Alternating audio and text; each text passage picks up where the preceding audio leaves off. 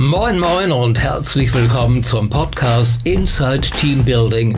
It's the People Stupid. Der Podcast mit Katharina Wolf zu Themen rund um HR in der digitalen Welt. Und ich wünsche euch viel Spaß.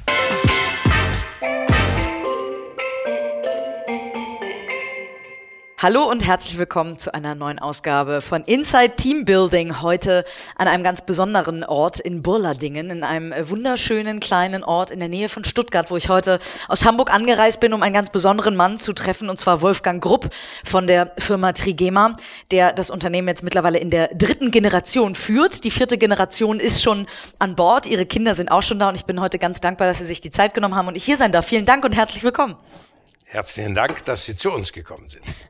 Herr Grupp, ähm, Sie führen dieses Unternehmen jetzt tatsächlich fast seit einem halben Jahrhundert. Das ist ähm, so beeindruckend. Ähm, und Sie hatten, haben das Unternehmen äh, Mitte der 60er Jahre übernommen, als es, glaube ich, nicht ganz so gut um die Firma stand und haben das Ruder rumgerissen. Erzählen Sie mal so ein bisschen aus der Zeit, ähm, was hat Trigema damals geprägt und was haben Sie in den letzten 50 Jahren im Kurzabriss, sage ich mal, an besonderer Note mit in das Unternehmen gebracht? Also ich habe aus dieser Zeit auch viel gelernt. Mein Großvater mütterlicherseits, äh, der Vater meiner Mutter, hat die Firma 1919 gegründet und hat Unterwäsche unter dem Haus für Haus- und Hausmarken gemacht für die Großkonzerne. Warenhauskönige nannten sie sich oder Versandhauskönige. Also für Quelle oder Neckermann oder Karstadt, äh, Kaufhof und so weiter. Und diese Artikel sind dann zu diesem Zeitpunkt immer mehr ins Ausland geschafft worden. Und ähm, gleichzeitig äh, kam das T-Shirt aus Amerika zu uns und dann habe ich angefangen, äh, versucht, das Unterhemd, was nichts anderes als dann das spätere T-Shirt ist, eben in Farben herzustellen und äh, habe damit im Prinzip die T-Shirt-Welle eingeleitet in Deutschland. Und dabei habe ich äh, auch ordentlich Geld verdient und mein Vater, der äh, als Geschäftsführer, als Schwiegersohn da war, hat dann das Geld in seine Diversifikation gesteckt. Das heißt, ihm war eine Firma nicht genügend, sondern er musste mehrere Firmen haben, hat Kunststofffirma, Jersey-Firma, Strickwaren gegründet.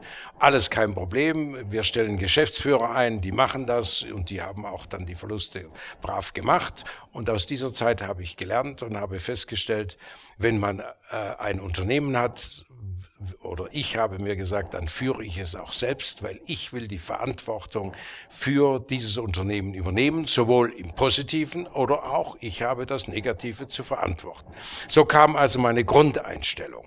Und äh, dann habe ich nicht äh, viel geändert. Ich habe nur eins gemacht, ich habe mich auf eine Sache konzentriert Fokus. und habe dann mhm. sukzessive das, was mein Vater eingeleitet hat, dann sukzessive aufgelöst und habe mich auf das, was ich, wo ich mich spezialisiert hatte, konzentriert und nicht der Gier und dem Größenwahn unterlegen, immer mehr und immer noch mehr und man ist mit dem nicht zufrieden und habe daraus gelernt, dass man auch mal mit dem, was man hat, zufrieden sein sollte.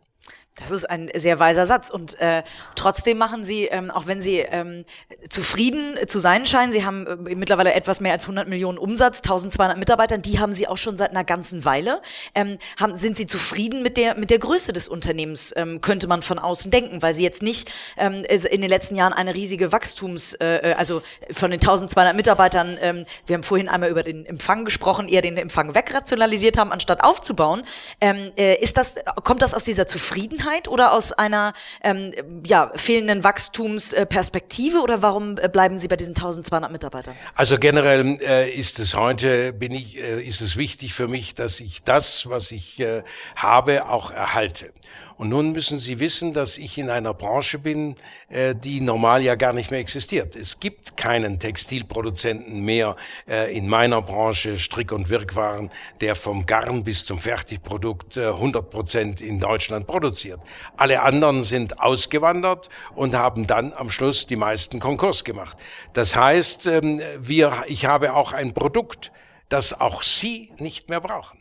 Sie kaufen es, weil sie sich's leisten können, aber wenn sie morgen ein finanzielles Problem hätten, so wie alle anderen auch, habe ich, produziere ich ein Produkt, das man als erstes spart.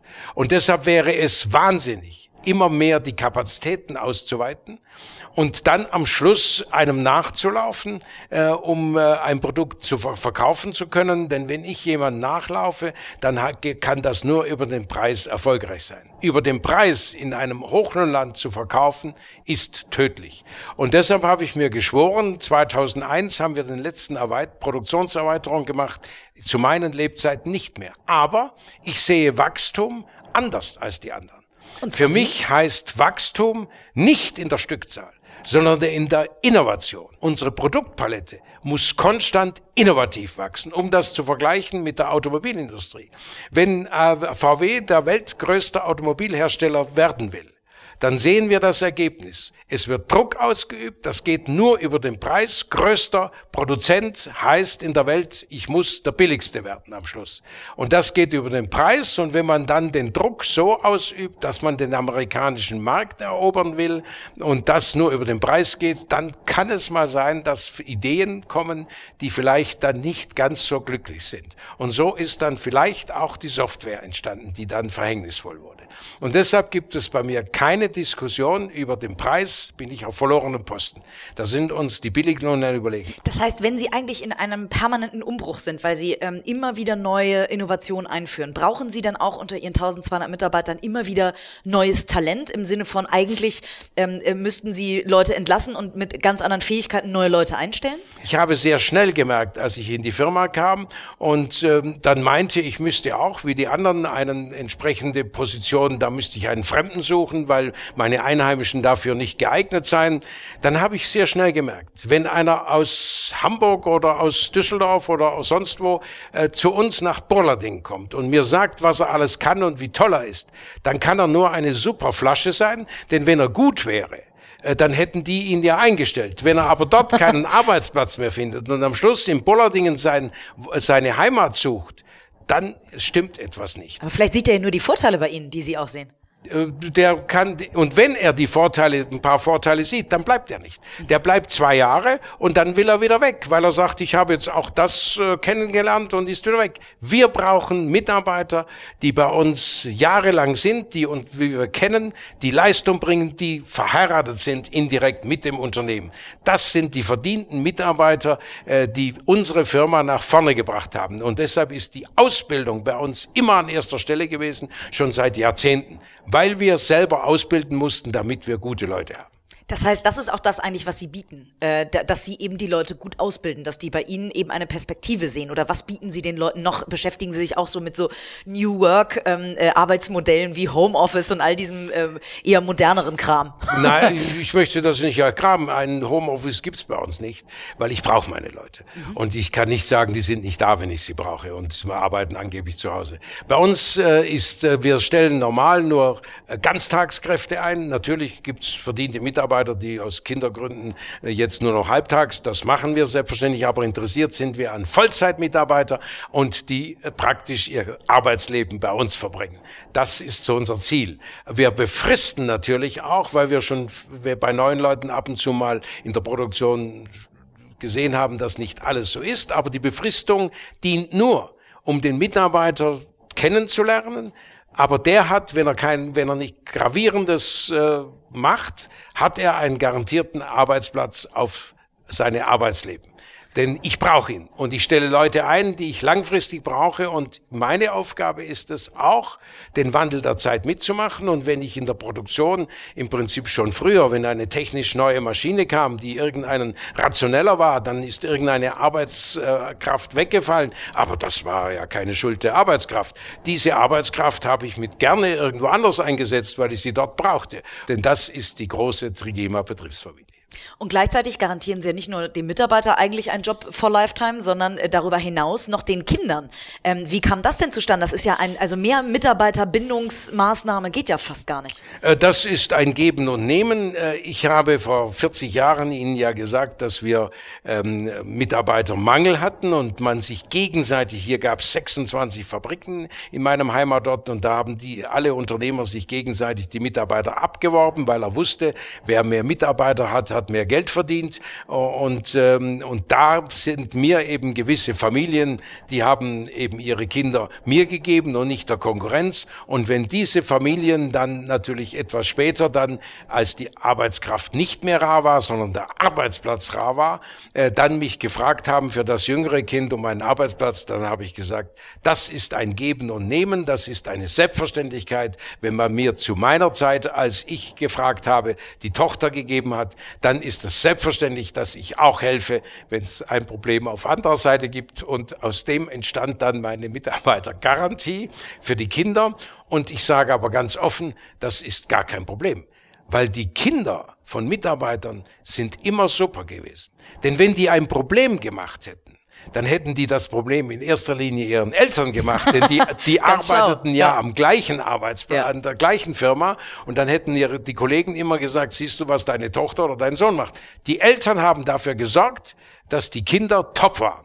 Und deshalb habe ich gesagt, äh, dann am Schluss, jedes Kind eines Mitarbeiters, auch wenn ich ihn kurzfristig nicht unbedingt brauche, kriegt einen Arbeitsplatz, denn das sind Top-Mitarbeiter. Und wir haben deshalb heute ähm, Familien, die drei Generationen gleichzeitig bei uns noch arbeiten. Toll. Die Großmutter, dann die Mutter und dann der, der Sohn.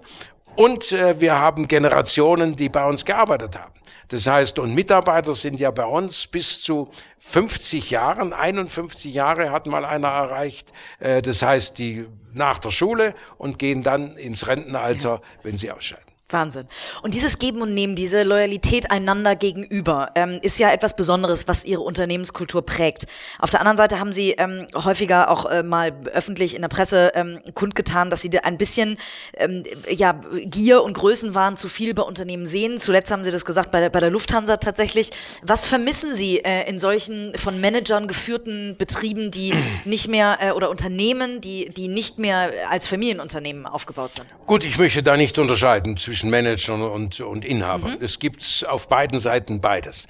Ähm, äh, ich sag mal, ich verlange von allen wieder die Verantwortung zurück, die im Wirtschaftswunder uns vorgemacht wurde, nämlich jeder hat für seine Entscheidungen, ist auch persönlich in der Haftung gestanden.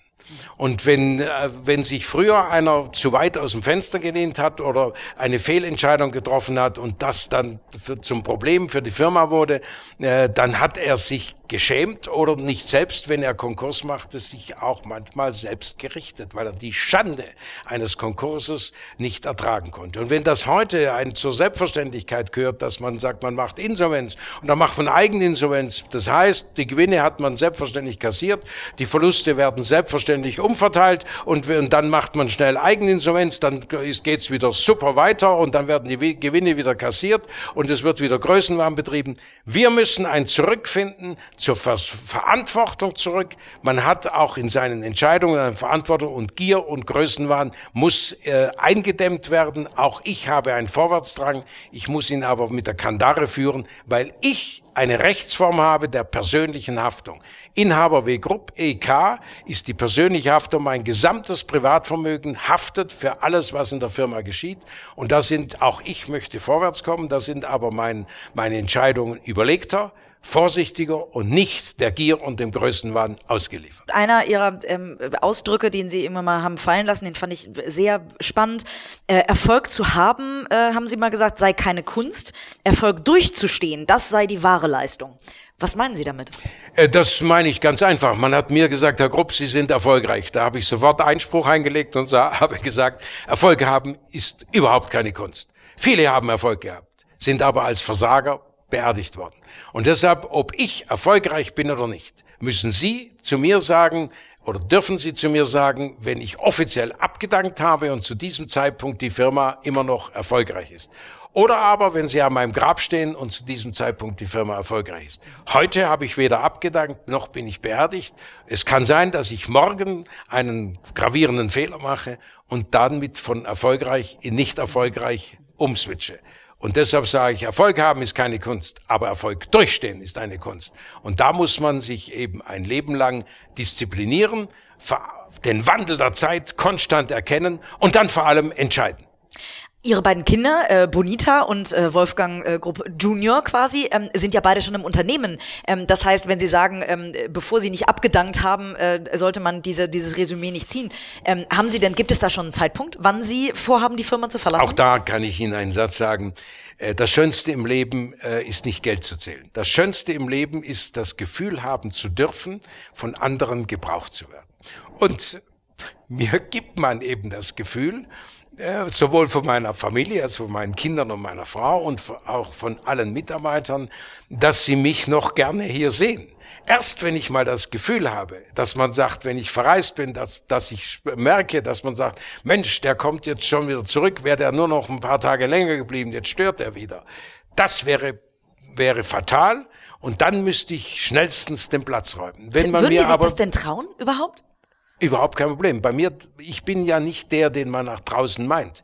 Bei mir darf jeder Mitarbeiter, ob er Prokura hat oder den, alles entscheiden. Er muss nur für die Entscheidung, die er trifft, auch gerade stehen. Das heißt, ich habe heute auch, heute Morgen, wir haben diskutiert etwas und zu meiner Tochter gesagt, ja, entscheide das doch selber. Ich brauchst doch mich nicht immer fragen. Ja, sie wollte mich und so. Das ist nur eine Rückversicherung. So wie ich natürlich auch meine Mitarbeiter oder meine Kinder frage, wenn ich eine Entscheidung treffe, um mich in meiner Meinung zu bestärken oder sie ändern zu können, weil ich im Moment falsch gedacht habe.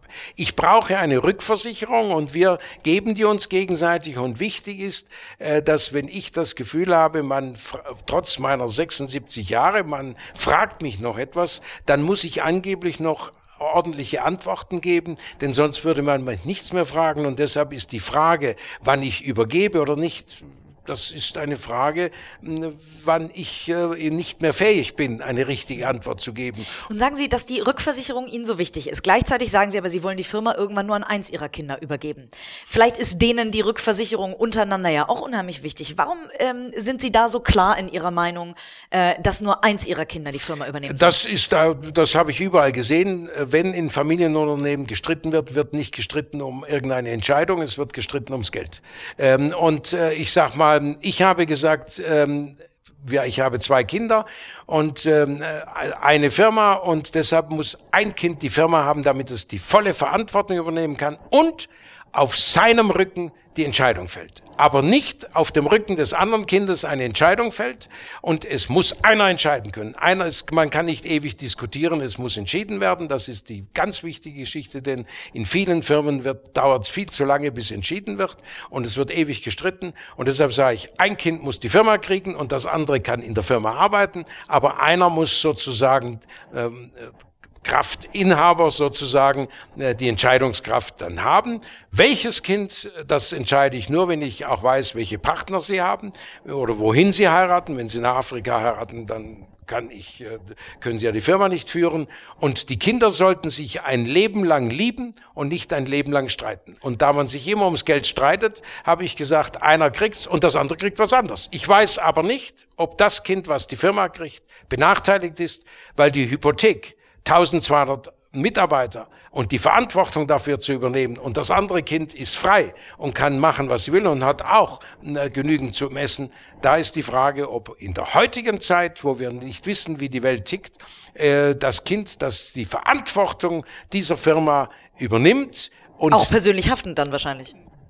Das ja. kann es, ist freigestellt, aber das muss es sehen, ob er das macht. Aber ich möchte mal sagen, mit den Erwartungen, die an Trigema gestellt werden heute, das dürfte ja dann nicht äh, enttäuschen, das Kind. Das müsste die Erwartungen ja weiter erfüllen. Äh, da ist es die Frage, ob das nicht eher zu bedauern ist, äh, als das andere, wo man sagt, das kriegt optisch vielleicht etwas weniger, aber dafür äh, kann es damit machen, was es will. Und das andere kriegt optisch etwas mehr, aber damit kann es gar nichts anfangen weil von einem Gebäude kann man ja nicht runterbeißen. Sie geben ja jetzt Ihren Kindern schon ganz viel mit äh, aus dem äh, Daily Doing, also aus der praktischen äh, Arbeit tatsächlich. Und trotzdem werden Sie ja wahrscheinlich ähm, auch danach, auch wenn Sie irgendwann vielleicht nicht mehr operativ in der Firma aktiv sind, Ihren Kindern noch was mitgeben. Was wären denn so, wenn, wenn ein, ein junger Manager auf Sie zukommen würde? Also wenn ich heute sage, ich führe mein Unternehmen seit neun Jahren.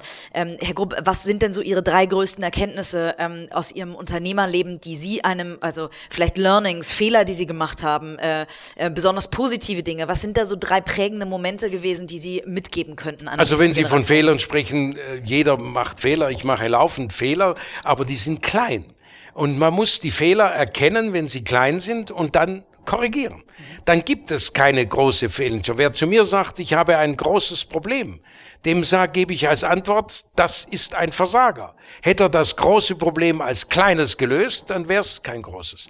Das heißt, ähm, wir müssen konstant, müssen meine Kinder oder muss derjenige, der eine Firma hat, muss konstant optisch die, die Sachlage erkennen, muss äh, Entscheidungen fällen und korrigieren, wenn er neue Erkenntnisse hat und äh, darf nicht äh, sozusagen der Gier und dem Größenwahn sich unter, unterwerfen und sozusagen, ich will immer nur größer werden. Man muss das, man darf größer werden, wenn das, was man hat, auf so sicheren Füßen steht, dass man problemlos die Erweiterung auch im Prinzip verkraftet und auch wenn sich das Wirtschaftsfeld ein bisschen ändern würde. Nun sind Sie ja sehr klar in Ihren Aussagen. Sie sagen, äh, jeder, der im, den kleinen Fehler nicht korrigiert und dann überhaupt zu einem großen kommt, ist ein Versager. Ähm, wenn äh, in der Firma, gibt es überhaupt Mitarbeiter, die irgendwann zu Ihnen kommen und sagen, ich habe äh, einen großen Fehler gemacht, weil ich die drei kleinen vorher nicht behoben bekommen habe? Nein, das, dann wäre er natürlich ein Versager. Er muss kommen, wenn er den kleinen Fehler nicht behoben bekommt. Aber nicht warten, bis der groß ist. Das wäre fatal. Einen kleinen Fehler machen ist täglich, das ist kein Problem.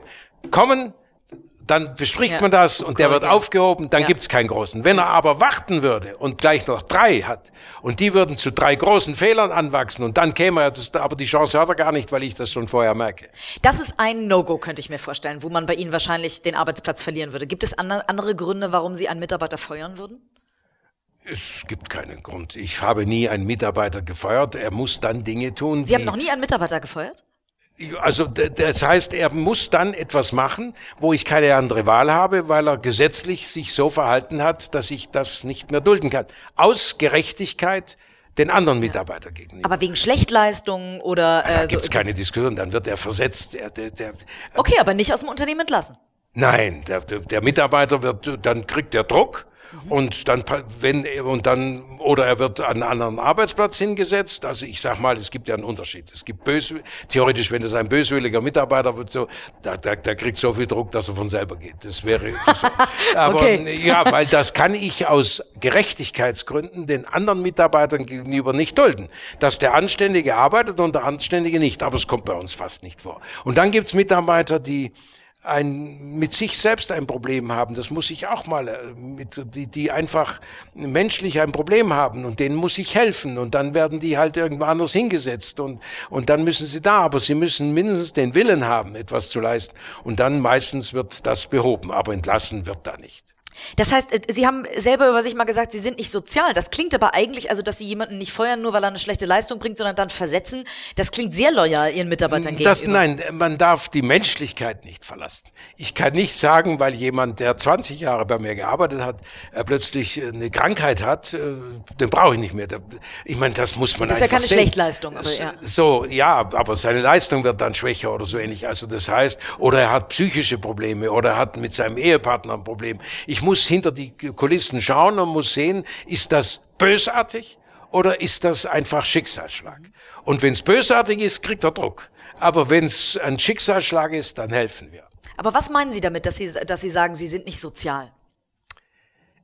Äh, so, ich bin nicht sozial, heißt, dass ich nur immer nur sozial, das kann ich nicht sein. Ich muss am Schluss die Firma so führen, dass wir positive Ergebnisse haben. Und wenn ich positive Ergebnisse habe, kann ich nicht überall Geld verschenken. Das ist ausgeschlossen. Ich kann nicht sagen, ja gut, der braucht nicht stark arbeiten, der war gestern äh, in Urlaub und hat er sich übernommen und äh, jetzt, jetzt kann er nicht arbeiten. Ich, es muss korrekt sein, gerecht sein und ähm, da gibt's äh, sozial heißt, ich kann mal helfen, aber ich kann nicht mehrheitlich nur helfen. Ich muss generell sagen, es muss generell laufen. Es gibt mal eine Ausnahme, es gibt berechtigte Ausnahmen. Ausnahmen, aber die müssen begründet sein. Aber generell muss Leistung honoriert werden und Nichtleistung darf nicht gleich honoriert werden wie Leistung. Worauf achten Sie denn bei den Mitarbeitern, die Sie einstellen? Also äh, nehmen wir mal an, es ist nicht das Kind aus einer Familie, die schon bei Ihnen arbeitet, sondern es tritt jemand neu an Sie heran. Aus der Umgebung nehmen wir mal an, weil ich habe ja schon gehört, aus Hamburg oder Düsseldorf wollen Sie nicht unbedingt jemanden haben. Ähm, worauf achten Sie? Was äh, führen Sie überhaupt noch selber äh, äh, Mitarbeitergespräche, also Einstellungsgespräche? Das macht, nein, das hat jetzt meine Tochter. Ich habe das früher auch nicht gemacht. Das haben Mitarbeiter gemacht. Jetzt macht's meine Tochter. Und äh, da ist wesentlich, wo war er vorher? Ja, was hat er gemacht? Dann ich, wir, wir suchen ja dann jemand und dann fragt man, was er kann und dann sagt man ihm, ob er nur ein Jahr bleiben will oder ob er lang. Und wenn er nur ein Jahr bleiben will, hat, ist das für uns nicht interessant. Er muss seinen Lebensmittelpunkt dann am Schluss sagen, der ist jetzt hier und dann kriegt er Probezeit. Und die, und die Probezeit oder auch eine Befristung, ist für uns nicht, um ihn wieder loszukriegen, wenn er das, was er versprochen hat, einhält. Das ist nur, um zu sehen, ob er das, was er versprochen hält, auch einhält. Und äh, deshalb sage ich, wer, wer bei uns im Prinzip das, was er versprochen hat und was wir von ihm erwarten, einhält, hat immer einen garantierten Arbeitsplatz. Welchen Stellenwert hat denn äh, die Personalabteilung oder HR, wie man ja heute äh, im schönen Denglisch sagt? Ähm, Sie haben gesagt, Ihre Tochter hat das übernommen, also immerhin die, die Eigentümerfamilie selbst, ähm, die dann ähm, Mitarbeitergespräche führt oder, oder Auswahlgespräche. Ähm, welchen Stellenwert hat ähm, HR für Sie in diesem Unternehmen? Ein ganz wichtiges, weil wir sind ja heute, wir suchen dringend ja gute Mitarbeiter. Das heißt, mal abgesehen vom IT-Bereich, was ganz schwierig ist, und da kriegen wir aber auch welche, weil wir einen gewissen noch äh, Namen haben, der eine Arbeitgebermarke, ja. So. Ja. Und, äh, aber wir kriegen kaum noch eine Näherin. Wir haben 40 Flüchtlinge bereits top näher in Pakistan, Syrien und so weiter, die da zu Hause genäht haben. Und, äh, die, und äh, die brauchen wir. Und deshalb sage ich, aber wir brauchen sie auch für länger und nicht nur, und die müssen Leistung bringen und die bringen sie. Und das ist ganz schwierig. Der Mitab für uns ist die Arbeitskraft heute wieder ganz wichtig geworden. Die war ja mal vor 20 Jahren auch wichtig, aber da war sie leicht zu kriegen. Da war jeder froh, einen Arbeitsplatz zu haben. Heute haben die Leute ihre Arbeitsplätze und wir sind froh, dass wir noch einen kriegen, der bei uns arbeiten will. Und deshalb sage ich, wann, wann sie, aber es wird sich sicherlich in naher Zukunft wieder ändern.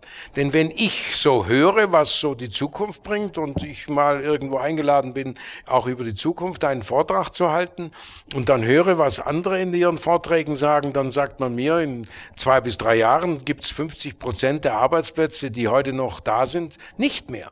Da bin ich mal gespannt, was wir mit der Garantie des Arbeitsplatzes, ich meine, das ist dann mein Problem, machen, aber, ähm, aber Oder das der nächsten ich Generation. Ich habe es ja in den letzten, in den letzten fast 50 Jahren ja auch geschafft. Ähm, aber ich wollte nur mal sagen, es gibt Veränderungen und deshalb ist immer ein Hoch und nach einem Hoch muss wieder ein Tief geben, sonst äh, gäbe es kein Hoch. Ähm, also ich sag mal, wir müssen die Probleme angehen und müssen sie sehen und äh, wir stehen zueinander und wenn die Leistung hinter dem Lohn steht, dann gibt's auch kein Problem. Und und ich muss den Wandel erkennen, die Leute umsetzen und für andere Dinge einsetzen. Und wir brauchen ja heute im Online-Shop auch viele Leute, die was ganz anderes machen als Produktion. Mhm.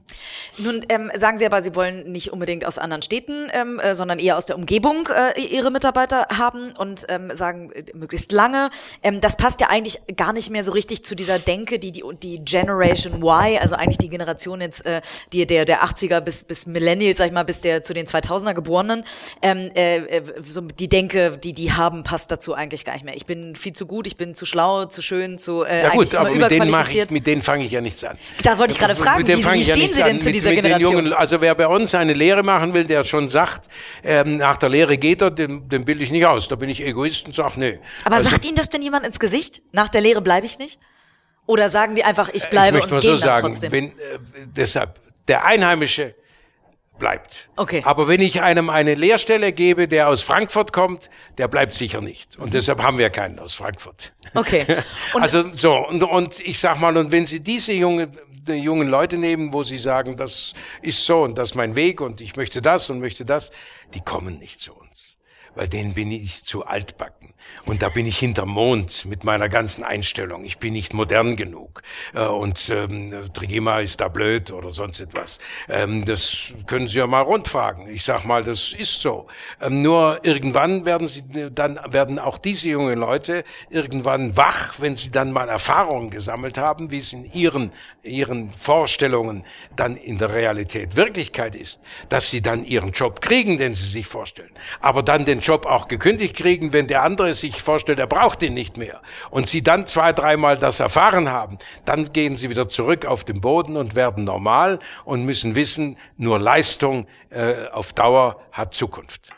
Dann vielleicht jetzt noch eine letzte Frage zu diesem ganzen äh, Arbeitgeberbereich, äh, sage ich mal, ähm, äh, wie Sie als Führungskraft sind. Was würden mir denn Ihre Mitarbeiter erzählen, wie Wolfgang Grupp Senior als Führungskraft ist? Ich kann mir vorstellen, bei Ihnen weiß man immer genau, wo man steht, weil Sie sehr klar sind. Aber was macht Sie aus? Also ich möchte nur sagen, da würden Sie, sollten Sie normal ja meine Mitarbeiter fragen. Die würden Weil Sie haben da ja wahrscheinlich eine Einschätzung zu. Aber ich möchte nur sagen, ich würde mal mir zutrauen zu sagen, die Mitarbeiter würden vielleicht sagen, der, der spinnt ab und zu, der geht rauf wie eine Rakete.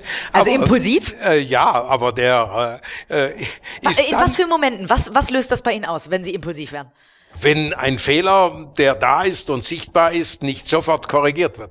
Oder wenn eine Entscheidung nicht sofort dann umgesetzt wird. Das heißt, bei uns muss vorwärts gehen und wir müssen Dinge erkennen. Fehler machen ist kein Problem, aber Fehler korrigieren, das muss sofort geschehen. Und deshalb sage ich, wenn gravierende Dinge dann wiederholt werden oder sonst was, aus Fehlern muss man lernen. Deshalb sage ich, Fehler machen darf man, aber man muss daraus lernen. Und Fehler verteidigen, das ist das Schlimmste.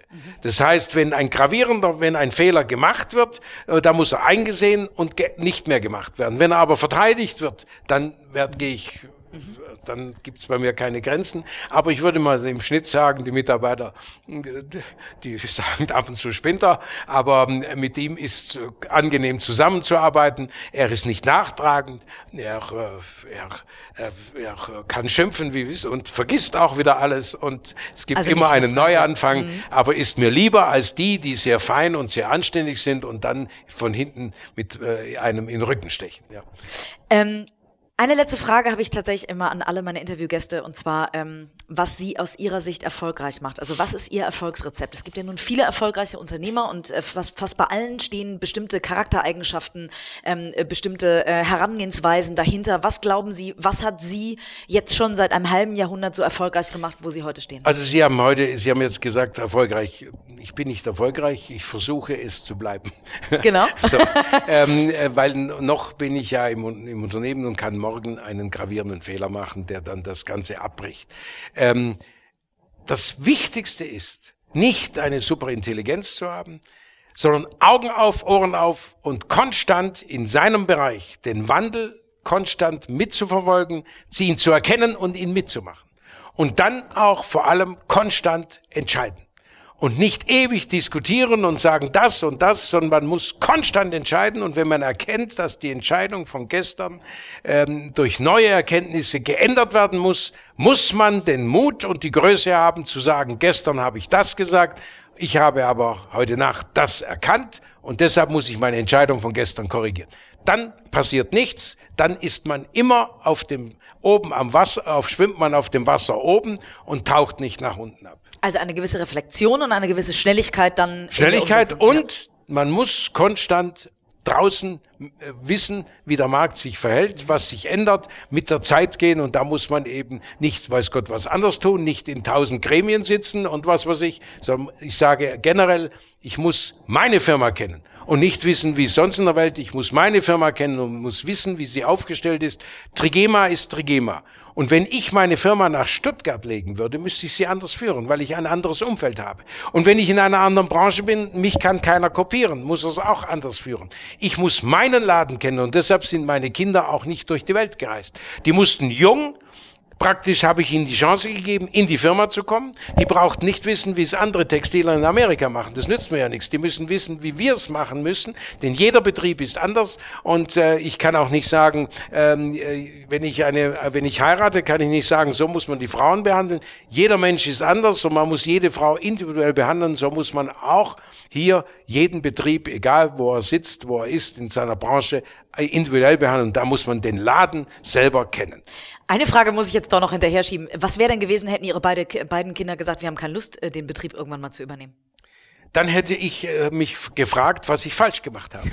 Denn dann okay, also das stand eigentlich nie zur Debatte. Dann war die Vorbildfunktion falsch. Jedes Kind sollte oder ist normal stolz aufs Elternhaus. Als ich im Internat war, äh, dann hat man sich gegenseitig mit 10, 11 Jahren gefragt, wo kommst du her? Auf Deutsch gesagt wollte man wissen, was der zu Hause macht. Mhm. Da hat jeder angegeben. Der eine hat gesagt, mein Vater hat eine große Firma, der andere hat gesagt, der fährt einen Ferrari oder mein Vater ist Diplomat oder er hat ein Schloss. So. Und wer nichts sagen konnte, war ganz klein. Das, die Kinder waren stolz auf ihr Elternhaus.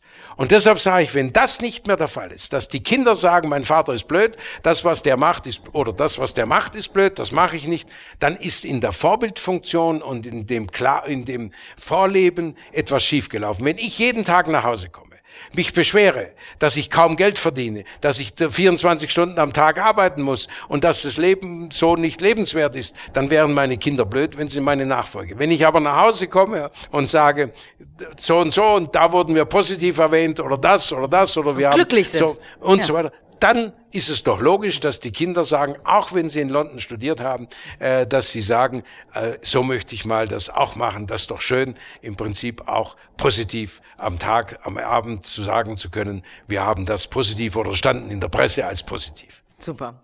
Herr Grupp, das hat unheimlich Spaß gemacht. Vielen Dank für Ihre sehr klare Art. Es ist sehr erfrischend, ähm, äh, wenn jemand äh, so klar nicht nur seine Meinung äußert, sondern so klare Prinzipien hat.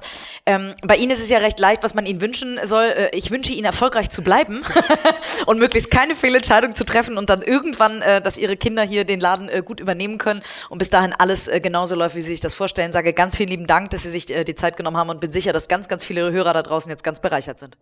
Ich darf, ich darf mich herzlich bedanken und für das charmante Interview und ich hoffe, Sie sind mit mir einigermaßen zufrieden. Ich bin sehr zufrieden. Vielen Dank. Vielen Dank.